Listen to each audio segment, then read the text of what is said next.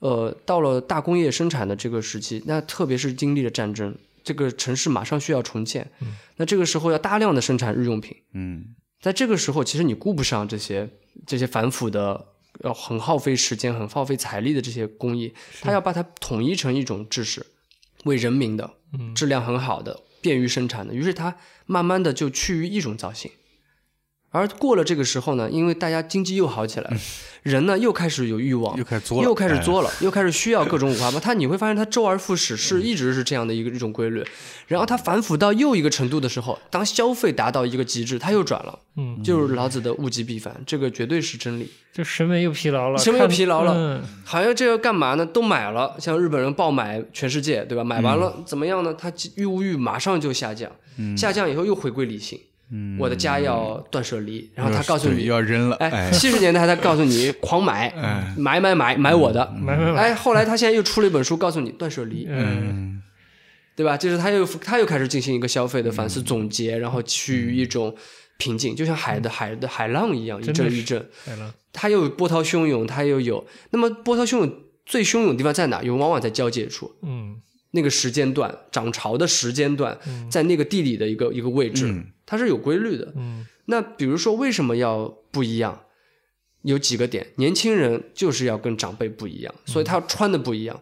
那穿的不一样，就代表着要有这样匹配的商品给到他们，嗯然后他们要有匹配的文化，要造成一些这样的文化，嗯然后他们有了这些符号以后，因为大多人都不是创作者本身，这是一小撮人，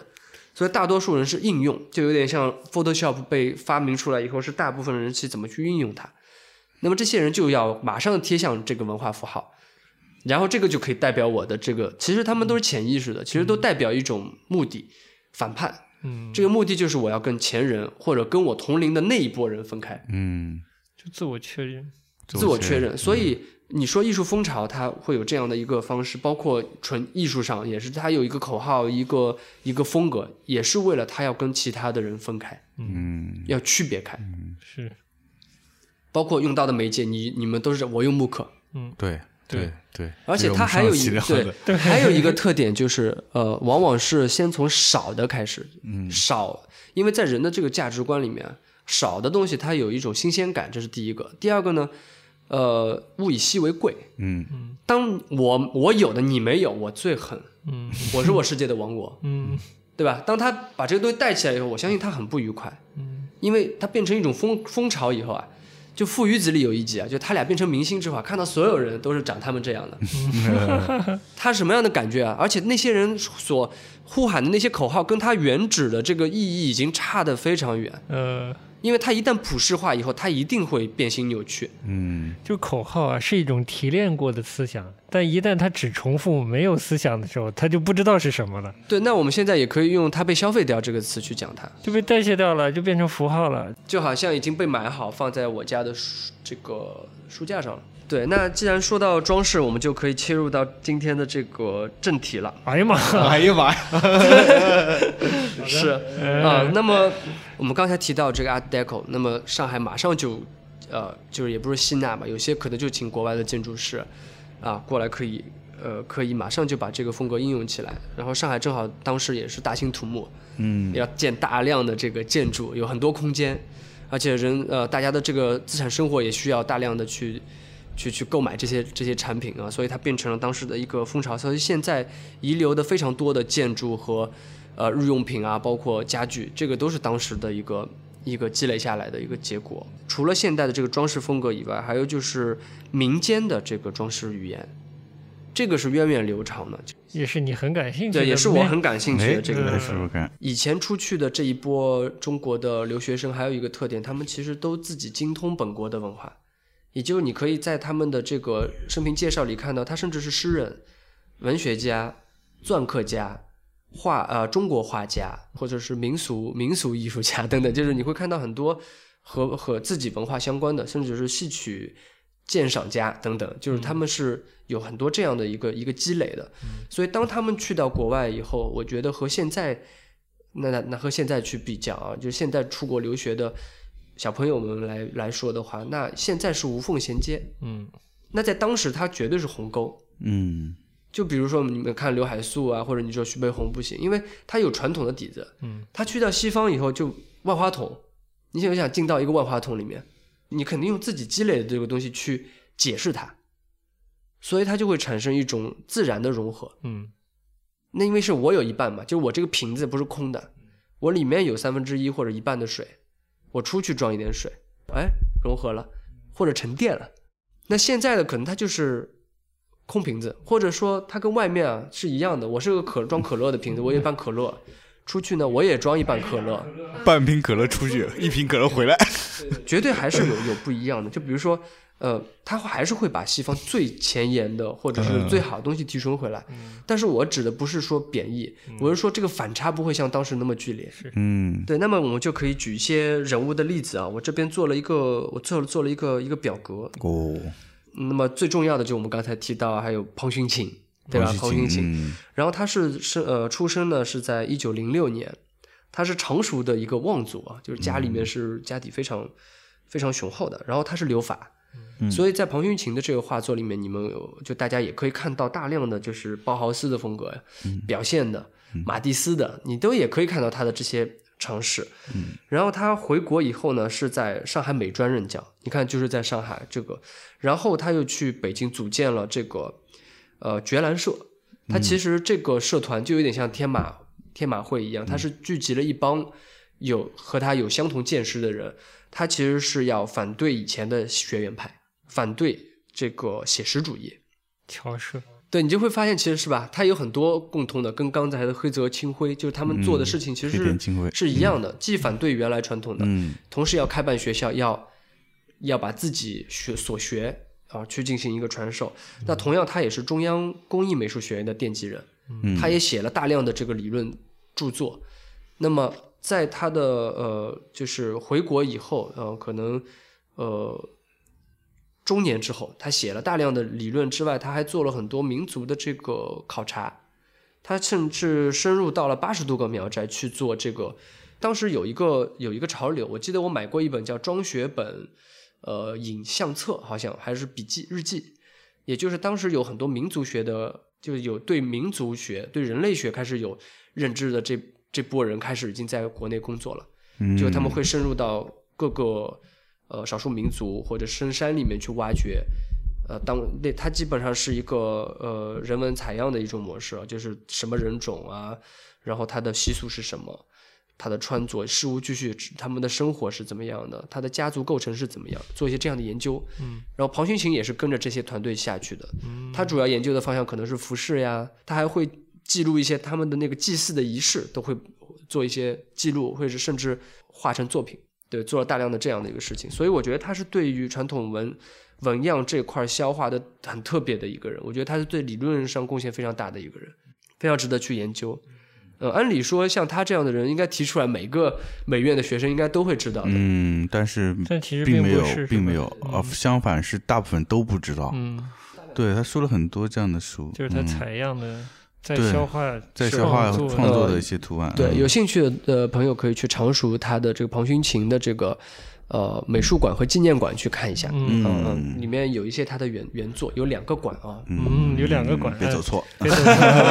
是，呃，那么除了庞勋琴以外，还有就是雷归元哦，他是一九零六年，然后生在上海的松江，回国以后就是任教于杭州的美术专科学校，也是留法啊、然后之后他又是任教于中央美院的有个叫实用美术系， OK，啊，然后也是中央工艺美院的这个副院长，他也写了一些像图案基础啊、中国呃中国图案的这个初探啊、中外图案装饰风格呀，而且是呃漆艺专业啊、他自己漆艺这块儿是非常、哦非常呃非常厉害的。然后呃还有一个是还有一位老呃老先生是叫刘继飘啊、他也是广广东人，一九零零年。你会发现这批人都是一九零零年生人啊，这个感觉是不是也是开启一个时代的感觉？呃，去到的也是也是法国，他是组建了这个杭州的美术专科艺术专科学校。呃，为什么做这样的一个横向的比较？就是大家能看到当时留学的人的一个呃所处的地方，广东、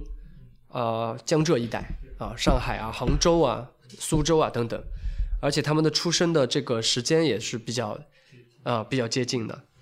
对，而且回来以后都是各自成立了一些学校，或者是呃在某些学校任教。但我觉得有趣就是那一代他接触的西方的新艺术的那种反叛呀、嗯是反叛的西方的艺术传统。但其实回到国内以后，如果他反叛的话，也没有那个艺术系统给他反叛呀。如果说古典绘画或者经典绘画是没有的，他嗯对，我他觉得你看刚才他的那句话，他反对写实。他只能反对写实了。嗯、对，那写实的话，你想当时比如说呃徐悲鸿啊，他们回来其实是主张写写实实类绘画，嗯它其实背后还是一种呃怎么讲呢？一种思想上的一种对立，我觉得。是肯定那会儿反写实是更更往前一点的，更时髦的，也更激进一些的。对，如果做对比的话，就有点像，呃，之前也看到过一个电影，是讲的那个一个波兰的艺术家，然后他呢是有一些民粹的这个思想嗯啊、然后他甚至成立了一个自己的部落，然后他的整个装饰风格非常奇怪，就有点像，呃，我我们比如说第一次看到玛雅文明，就它的这种形式就非常的带有一种呃地域性的，甚至是一种考古性的一种一种一种造型啊、呃甚至带有一种原始的这种图腾是的感受感觉。然后，当然，他也经历了二战，所有的作品都在二战期间就就没有了。嗯，他晚年是移居在美国，然后他就成为了美国这一波地下艺术家的教父。嗯所以你就会发现这种文化，包括再举例，比如康定斯基在呃前苏联，他是呃绝对的激进分子，嗯那么最后就是苏联也不许他在这个国内，嗯觉得他也是堕落的艺术等等，批判他们，他们这一波就到了德国开了花儿。那有有一点点艺术跟意识形态的对立的那种关系。，对，而且你会发现陈呃，陈就是像那种百家争鸣啊，它不是这个地方产的。你想上海，你看都是各地人，嗯对吧？然后从各个地方学过来，然后在这边争论。哦，因为争论是因为这边肯定是它符合很多资就是资源的条件，所以他们就而且很小，往往是对吧？包豪斯也是这样，很小。然后在这样一个学院里面，你想像伊登这种拜火教徒，然后还有康定斯基这样的苏联的艺术家，你又有荷兰表现派的艺术家，你有各种各样的人在里面产生一种作用，而且都是互相较劲的，它才能产生一种非常丰富的，而且他们各自有各自的道路。你像庞云琴他们是任教了，他也可以做一些呃文化研究，他在学院系统里面。你像张光宇就是土生土长的，他全是在社会应用范围内。他们同样都是图像、图案、图案装饰大师，嗯但是他们就也不太一样，他又在同一个年代，所以你会看到很多不同的样貌，对，而且他们所学也各不相同，啊，对这个世界的认识也各不相同。这倒也是你刚才说到，就是我刚才刚才说这个、呃康定斯基被驱逐这种事情啊，啊，这个驱逐我不知道用的对不对，但就是艺术家跟意识形态的关系，像这个庞勋琴或者张光宇，还有你刚才讲到的谁，呃，就就他们俩吧，就是其实没有那么为人所知，比起徐悲鸿，呃，比起齐白石，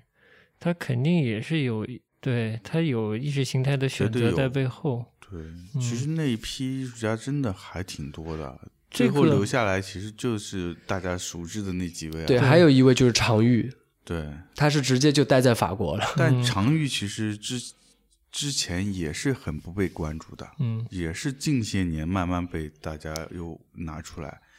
然后又在拍卖市场上我也觉受得到拍关注。这个这个主要是跟拍卖市场有关系，嗯一定是有人收收到了他，就是在拍卖这件事上做好功课了，嗯，可以做这件事情了才做的。这个我们不太说不去说的，而是嗯说美术教育上、有很多人是值得被介绍、挖掘的人。没错，而且我觉得，就比如你在读一本艺术史，或者你在看相关的这些纪录电影啊、纪录片也好，你会经常听到一句话，就是这个被埋没的作作家，对，嗯这个被埋没的艺术家，他们被什么埋没了？被意识形态和历史啊，他们和市为什场么会埋没？嗯和市他场们是被埋没。对，其吧实是嗯被埋没、被忽视了。对，当然有些你说他可能没有那么好的造诣，他为什么在那边？他是被选择了。对，是被选择嗯的，被拍卖市场或者被意识形态选择了。对，但是我觉得常玉，呃，你说是被拍卖市场或者被承认也好，我觉得首先它具有艺术价值，它被肯定了艺术价值。当然，还有一些成名的艺术家在身后被否定了艺术价值。 哎你踢了这假我就球，不知道了，对 吧？你踢了假球，嗯呃，你服用了兴奋剂。嗯，之前你们说到的《万物有价》里面也有搞砸的，我想说的是什么呢？就是艺术教育，这这窄，尤其像我这种只接受过这个传统小学小美学术教育，育，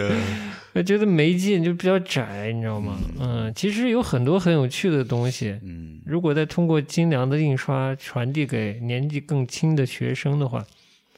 我觉得效果会非常好。对，嗯所以其实就像今天说张张光宇，我刚才为什么说多介绍几句，就是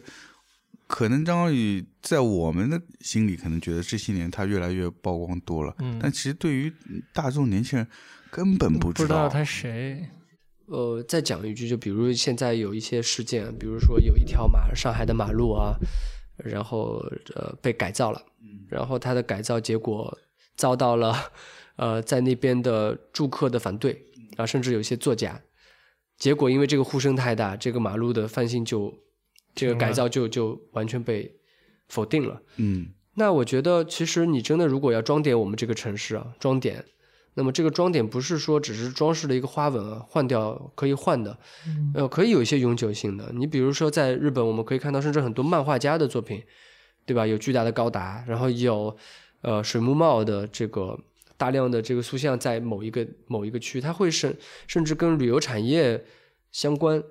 呃但是，一到我们这里呢，这跟旅游产业相关呢，就是有点尴尬。呃，而且其实真的能被挖出来的人，真的可以是不少的。你比如说，我如果有一条路是用张光宇里面的有一些形象，他的作或品或者一些浮雕来做装饰，那太高级了，是对吧？但是我们只是把眼光放在二二三十年代，也太狭窄了。嗯现在因为民国呃被被被大家提及的概率是非常高的，但我觉得其实这个也是可以值得商榷的。嗯因为你只有这个东西，好像大家都打这个牌。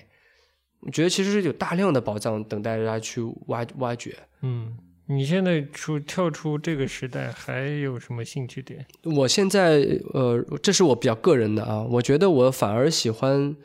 呃，不只是在中国，比如我最近还收收藏了很多，大家知道 YMO 啊，那知道坂本龙一，嗯那西野晴臣可能相对于大众来讲，他可能知名度没有那么高，嗯，没有但教西授高，对，但是西野晴臣他其实，呃，我觉得非常有有有有意思的地方就在于他也是个顽童啊，嗯，对吧？他跟版本其实不太一样，所以他们三个人在一起会形成一种很好的一种一种互补关系。嗯那么西野晴臣他其实很调皮，你看他的收藏，他有大量的这种东南亚乐器啊、世界乐器，他是很早一批就开始走出日本，呃，直接就来到了这么广袤的一个一个世界的情况，但是他同时又关照到日本本土的这些东西，他做了很多采样。那我买了他一套这个唱片、嗯啊，老是杨说值得给 小朋友们推荐一下。啊对对对，它就是叫《地球之声》啊。对。啊、那么这组唱片一共呃呃八张碟吧，好像七张，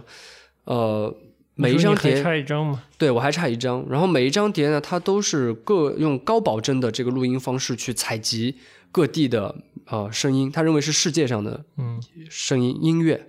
那他他对音乐的理解，比如我就觉得很特别的一点就是，有一首歌是马里亚纳海火山的声音，嗯嗯这这不就是自然的声音吗？因为人所有对音乐的启发都来自于自然，山的声音、水的声音，非洲有一些乐，南美有一些乐器，它可以模仿下雨的声音，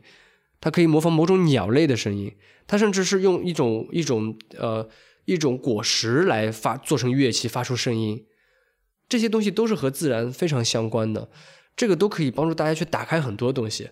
而且不是说，因为一旦你有这样的一个意识，就觉得好像我要把自己的民粹拔起来，这个时候你往往会失态的，因为你会觉得你把自己要拔起来的时候，其实你这个姿态是不对的。嗯你这个时候应该先要照顾到所有的，因为我们的这个文明，如果从呃现在的人类研究啊，包括地域，因为各地都有各地的宝藏，正是因为这些关系，所以你这块儿才那么独特。就是相对性的，相对性的一组一种关系，你很独特，你也在自己的特定的地理或者是人文的环境下，你产生了这样的一种方式，跟最基础都跟农耕有关。嗯，所以我觉得这个你可以更放眼一些。那反过来再看到这个你自己本国的时候，你会更有一种恰就是恰当的一个一个位置，你会给它更恰当的一个位置，甚至跳脱时间的这个东西，跳脱我是一个好像在这边的一个你固有认识。我看了一些有关于丝绸之路或者是蒙古，你了解一下那种历史，你了解他们民族的这种习习性，看看他们的这个图样，你包括还可以像我现在还看到了那个玛雅，啊、包括就是呃智利，你可以看看各地地方的这些人的东西，而且它跟你的根源其实很接近，你嗯，会觉得有很多东西你是马上就能 get 到，嗯，在音乐里就叫世界音乐。嗯，是， Yeah 嗯嗯，世界美术，对世界音乐其实是个比较狭隘的称呼啊。 对呃，嗯，就是地球之声嘛，嗯，我大概理解你的意思。对，因为你要世界音乐它有一个歧义是在哪里？就是因为最早肯定是西方的工业，对，呃，因为它非常发达嘛，对所以它已经不能满足本土的，也就是不是不能满足，它拓展自己的这个疆域，嗯所以它它就派出了很多买手，嗯派出了很多知识分子去各地去摘这些最好的这些种子，就有点像日本也有植物猎人，嗯，对吧？然后再把它推广到这个世界世界范围内。哦我理解，你是希望在一个更更大的一个一个文化维度来看自己做的事情，是吧？嗯而且我觉得这个就是不是个人的事情，我觉得其实如果呃从事呃如果你去读一个美术类的院校，嗯如果能有更多的这种养分，它其实会有一些会有很多的帮助。你既要了解自己的，你同时也要了解世界的。嗯，因为我们现在我对这个展览感兴趣的点就是，我作为一个没接过、没接受过中国这个正规艺术教育的人，我不太看得到现在的一个自己。我也从现在的自己里看不出一个什么世界观来。嗯我是不是说的抽象了？但基本我说在本土创作这一块啊，嗯它既不本土也不世界，我是觉得。嗯，但我比较狭隘、啊。你指的这个自己是这些创作者，对啊，就是我们，你就回看二十世纪初这一代人做创作的时候，他试图做中西融合的时候，他的那些努力和我们现在看到的东西，是不是？甚至看这个日本一代的这个创作者，他们怎样做一个洋合，就是呃西方和日本的融合的时候，嗯啊，没错，而且我觉得就我个人观点来讲的话，其实就是阴阳。嗯就比如说你说融合，它有西方的，对吧？有自己的融合，这是两组对一一组关系，嗯你能让它动起来。那么在我们现在这个时代，在任何一个时代，它需要有一些激进的去拓展外延的力量，它同时也需要有守旧保守的力量。我觉得守旧和保守在我年轻的时候看都是一些糟粕，嗯，但是在现在这个时代，反而可能有一些保守的力量会更珍贵一些，因为原来就弱不禁风，也需要有大量的人来做一些这种苦行行的事情，没什么力，然后好像觉得自己 怎么着，但可能也是很相对很小众，也没有应用。嗯但是有些人也需要有一些人去建树这些东西，然后建树的同时呢，也需要允许有一些人去反对这些东西。嗯那它这个力量就能够非常的均衡，它会非常健康。阴阳调和，对，两条，嗯，是非常重要的，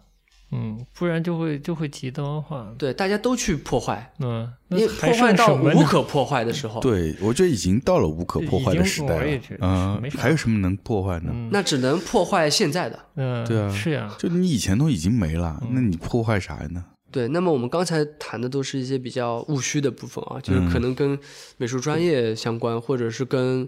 呃怎么讲，有一些呃有一些艺术抱负或者理想相关。嗯呃，其实还有一些，我们还是回到一些比较务实的部分，也就是当时虽然感觉啊，大呃大师啊，马斯特啊，然后你们做了很多理论的这个研究啊等等，但其实还是有很多应用的这个部分。那拉回来讲的话，还是就是现当时的这个出版业的发达和繁荣，嗯那么这里面就比如像商务印书馆、中华书局这样的，就我们刚才讲在福州路，嗯对吧？这些很重要的这些大型的这个出版企业，他们出版了大量的这些刊物，正是因为有这些刊物，就是能让那么多的优秀的作家，或者是呃作家、文学家，或者是像刚才提到这些艺术家，他们有可以展现自己作品的舞台，嗯哼并且可以百家争鸣，每家都有自己的绝招、绝活儿，嗯对吧？每个人每一个出版社都有自己各自的观点、立足点等等。嗯，嗯，才能造就这样的一种文化繁荣。那同样，它也有庞大的消费群体，而且女性加入进来，嗯那就是又多了一大半。而且它竟然慢慢的、渐渐成为了消费的一个主体。就像我们现在如果去书展，那女性也是一个巨大的一个消费主体。是呢，啊、就跟刚才我们讲到这个实用里面也一样，就它其实理性的这个，就是非理性的感性的部分啊，其实女性往往很多时候是很感性的。嗯那里面如果要提到这个出版业的这个人物的吧话，就是还有就是邵洵美，这个是不是？听过，对他因为出版了大量的刊物啊，嗯金鱼》呃《金屋》啊，然后还有《时代画报》，包括《时代漫画》嗯时代电影》《万象》都是他、呃创出版的和嗯对朋他友是个出版人，对是个出吧版人，嗯，而且他身世非常离奇，有兴趣的可以去、呃去扒一下他，我们嗯好这的个不展开，也有很多很丰富的故事。嗯嗯还有最重要的就是在一九三一年，它是是重资，然后从德国进口了当时最先进的这个呃银写版的这个印刷机嗯嗯啊、就是全国就此一台。 OK，嗯，对银写版是那个照相制版的，是不是？照相制版，邵洵美，我觉得还是可以去嗯，研究一下，好像也是个没美有研人，究然后嗯跟各类美人好像还有一些什么传没闻错之类的，哎，嗯嗯，然后呃，除此之外还有就是广告公司啊，啊，广告很重要的嘛，他开办了这个广告公司。另外的就是除了刚才的这个印刷技以外，就是这种金属凸版印刷技术和石印技术对，这啊前面也讲到，这两个是也是当时最传入了。嗯，最新的印刷技印术刷这种，嗯嗯，就从此以后，就中国传统的这个雕版的这个印刷，就渐渐的就淡出历史舞台了。所以我们再也看不到展览里看到那些木板花的 装帧了。嗯，然后装帧的形式，就我们刚才如果和中日对照的话，它就是，呃，有因为中国进进行了一些改革，所以从，呃，雕版和活活字印刷的这个竖排线装书籍，就转成转向了这个签字横排印刷的这个平装书籍。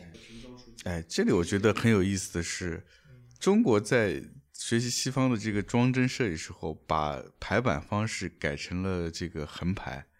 但是日本并没有改，嗯一直到现在还是竖排的方式。啊，台湾也是，哎，台对台湾也是，嗯特别是像你说台湾，他们现在还是用竖排，但刚刚提到这个新文化运动那时那时候已经在用横排了。刻意的跟大陆不同嘛，熊猫和猫熊嘛，其实可能多少有点关系，再加上是日剧后的台湾，是不是也有哦影响？嗯也有影响？对对对对对，那在之后，经过这个消化以后，就我们知道，刚才留学国外的这些艺术家回到国内以后，都纷纷的成立自己的一些组织，或者是办学，成为某个学院的一个教师。那这里面就提到了，就美育嗯啊，就是包括现代的这个教育，嗯，就当时的这些呃新的这些教材，它里面又有文学的部分，又又要推广和科科学的这个部分，而且都是从小小孩儿开始抓起。嗯因为大人来说，他只能可能学呃学了文字以后，可能我原来是个文盲，学了文字以后可以可能参加社会生活。嗯那，对于小孩来说，他是一张白纸，他等于一开始就给他装上了这个软件，对，等于他是一个出厂设置了。画最新最美的图画嘛，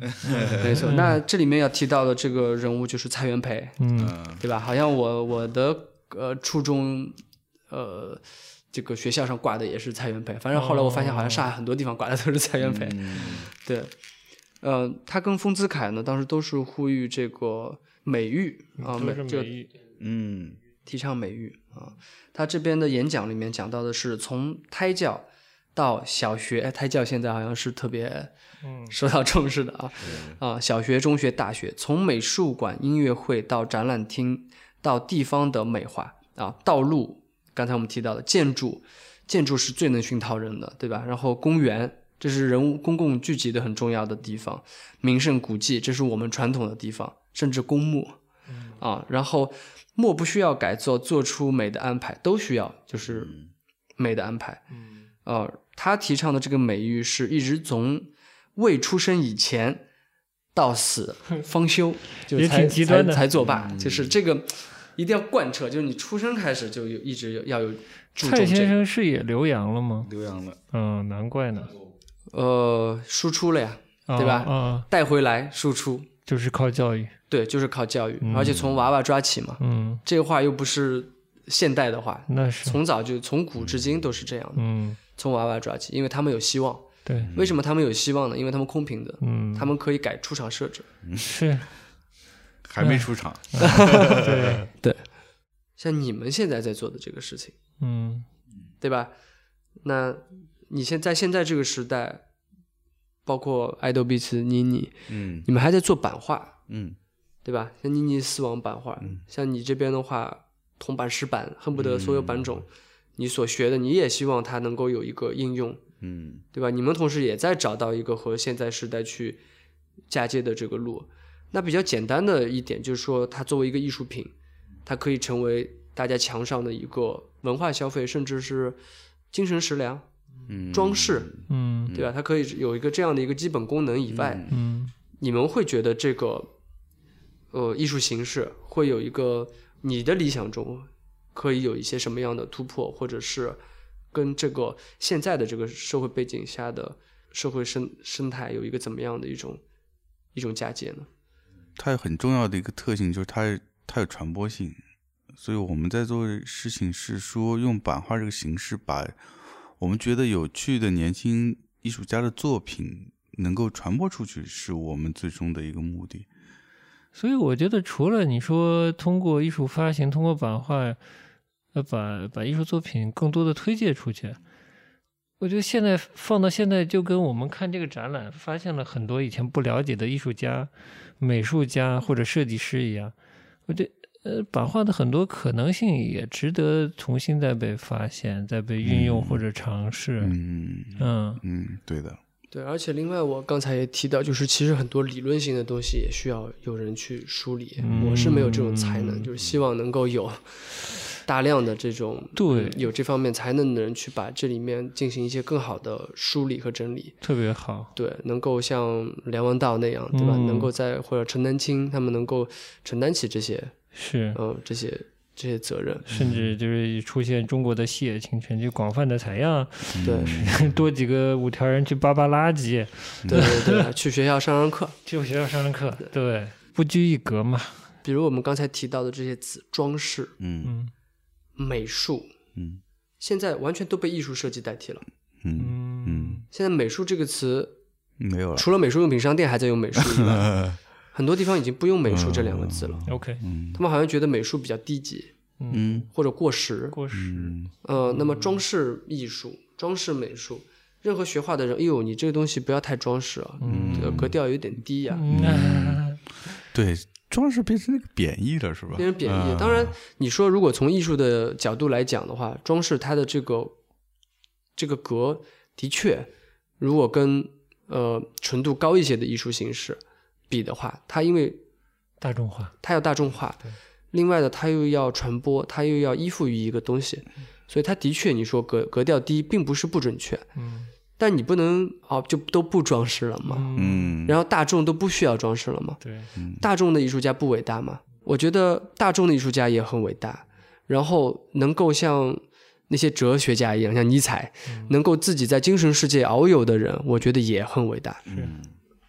他们的高度虽然不同，但是我觉得都都非常伟大。那我们分析一下现在的装饰嘛，嗯，嗯现在有没有装饰？现在还有什么装饰？有，我们可以分年龄层来室讲。内装饰，那比如说，你说年轻人他流行的这些东西，嗯他们听的音乐呀，包括他们看的这些视觉的东西，它都也是渗透在各个领域，对吧？啊，那你说有一些风格的产生，也是因为这个工业又达到了一个一个程度。你比如最简简单的例子，你比如你现在穿的鞋很舒服，那是因为有新的梭织技术啊，有新的这些化工技术，能够产生新的材料，它能够满足你更多的这种需求。造型上就根本不需要根据以前的这个工艺的流程去走，它能产生很多可能性，它能把成本它能把生产成本降得非常低，它会产生这样的一种一种形式，它会诞生，因为一直是所有的这些演变，其实都伴随着科技的这个发达，对的，甚至现在可能为什么会有九十年代的流行呢？因为九十年代很多想象中的这些东西没有办法普及和完成，它都是半成品的状态。而在现在这个年代，我可以成立，我可以完全把它造出来。而在九十年代，他就很向往一种科科技，一种身体改造。我们现在已经可以身体改造人造关节，对吧？霓虹灯以前是霓虹灯，现在我们 LED 这种，你要一些这样的光源，在现实中太容易了。你原来那样一个造型的衣服重的你根本没法穿，现在我可以用轻质的一些材料做出这样的造型，你可以穿着，它还具可以具备功能性，这就是未来的一个一个一个可能，就应该有大大很多的人大踏步的往前去，嗯，对尝试不同的装饰、不同的应用，是吧？嗯，没错。我就觉得这展，我觉得上次没看够，没看够，上次我们花了太多的时间在第一个展厅，没想到后面浩浩荡荡还呃有那么啊多。对，对量非常对大。上次而且组团我觉得比较好的一点就是，呃，老杨可以呃跟我们讲讲，比如说明治维新啊，包括介绍一些日本的艺术家，对对还有可以告诉我们一些印刷的这个嗯，呃上面的一些怎么讲趣有趣的点，对吧？他用到了什么样的工艺，他很注意了哪里，或者他的这个呃设计好在哪里？嗯，对我就跟你们瞎讲讲这 些美术的，呃，自己做就是凭爱好喜欢，嗯、然后有一些积累。嗯，对对对，我们基本上是这样的一个组合的一个方对式的看展，对的，特所别以所以也导致看展的速度非常的呃非常慢，缓慢， 非常非常缓慢慢。生怕错过了一些对小细节。嗯，到最后就是最后几部分是跑着看 完的，对对对对，对，最后还跑着下去看了一个包豪斯的特展，啊对对用了对大概十五分钟的时 间，因为马上就要关门了。最后当然也导致我们当天没有办法买到车票。 嗯，哎呀，呃嗯也是对，呃，所挺以呃特别的一天， 很特别的一天。其实有一期节目是隐藏的，因嗯为那一期节目是我们在回去的这个车上，呃，我们用一个不插电不录音的方方式式录了一期一画一画的节目。 是是是，同时呢，我还要负责不停的去擦擦那个玻璃窗上的这个雾气。 那好的是把大家安全送回家。是的，是的，是是的，嗯，对，所以这个展在那的展览是展览差不多一百年前这个中国的这个时期对发生的这些美术或者设计的事件。那我觉得就是像这样这一类展览还是特别少，嗯，就是我是挺期期待待能有有更更多这样的展览，而且现在这样是这么快速的时代，更需要有一些这样的梳理，来让我们通过去回看过去，来对照现在，能够能够发现一些什么新的一些呃，我们自对于现在这个时时下的这个生活的一些嗯帮助吧。我觉得得会有启发。会有启发的，